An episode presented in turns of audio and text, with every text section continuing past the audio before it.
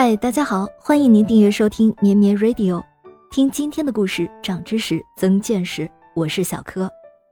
今天是八月二十五日，伟大的发明家詹姆斯·瓦特逝世于一八一九年八月二十五日，所以我们今天要讲的故事就是瓦特的故事。瓦特于一七三六年一月十九日在苏格兰格拉斯哥附近出生，父亲是熟练的造船工人。并拥有自己的船只与造船作坊，母亲则出生于一个贵族家庭，并受过良好的教育。十七岁时，瓦特的母亲去世，瓦特到伦敦的一家仪表修理厂做了一年的徒工。一七五七年，瓦特在格拉斯哥大学里开设了一间小的修理店，大学里的一位教授，物理学家与化学家约瑟夫·布莱克。更是成为了瓦特的朋友与导师。在朋友罗宾逊教授的引导下，瓦特开始了对蒸汽机的实验。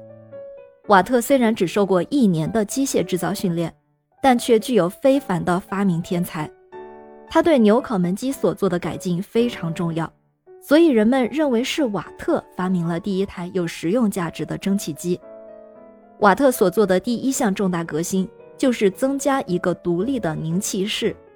于1769年获得专利权，他还使蒸汽缸与外界绝缘，又于1782年发明了双动发动机，连同一些较小的革新一起，这些发明使蒸汽机的效率至少提高了四倍。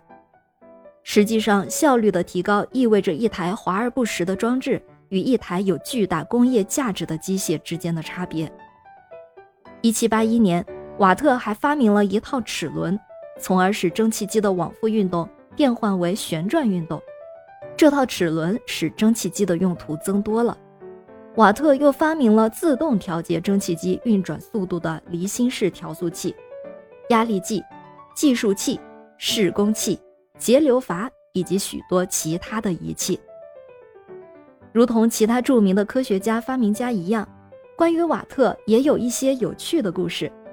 因为瓦特小时候身体比较弱，去学校的时间不多，主要的教育都是由母亲在家里进行的，所以最为著名的一个关于瓦特的故事，就是瓦特与茶壶的故事。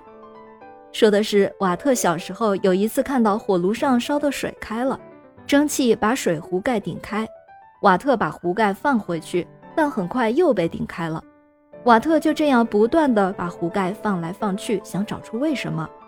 后来，瓦特意识到是蒸汽的力量，由此引发了他对蒸汽的兴趣，并导致了蒸汽机的发明。这个故事虽然是夸张的，或者说是杜撰出来的，但是也说明了大家对于瓦特的天赋和观察思考能力的认可。人无完人，瓦特心思细腻，但是做事动作迟缓，并且非常容易焦虑。他常常会灰心丧气，他会将工作放到一边。感觉好像要彻底放弃了，但他的想象力丰富，总是能想到新的改进方法，以至于很多时候都来不及一一完成。瓦特的动手能力很强，并可以完成系统的科学的测定，以量化自己的革新效果，帮助自己的理解。瓦特还被认为是一个绅士，为其他工业革命时期的知名人士所尊重。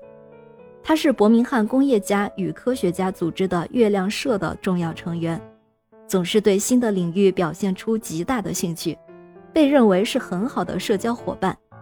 但是呢，他对商业经营却基本一窍不通，特别讨厌与那些有兴趣使用他的蒸汽机的人讨价还价或者谈判合同。直到他退休的时候，他都一直对自己的财务状况感到不安。他的合作者与朋友都是些意气相投的伙伴。不论如何，瓦特都是对人类历史最有影响的人物之一。为了纪念瓦特的贡献，国际单位制中的功率单位以瓦特命名。感谢您收听今天的故事，别忘了订阅咩咩 Radio，每天都有好故事等你。咩咩 Radio 陪伴每一个今天。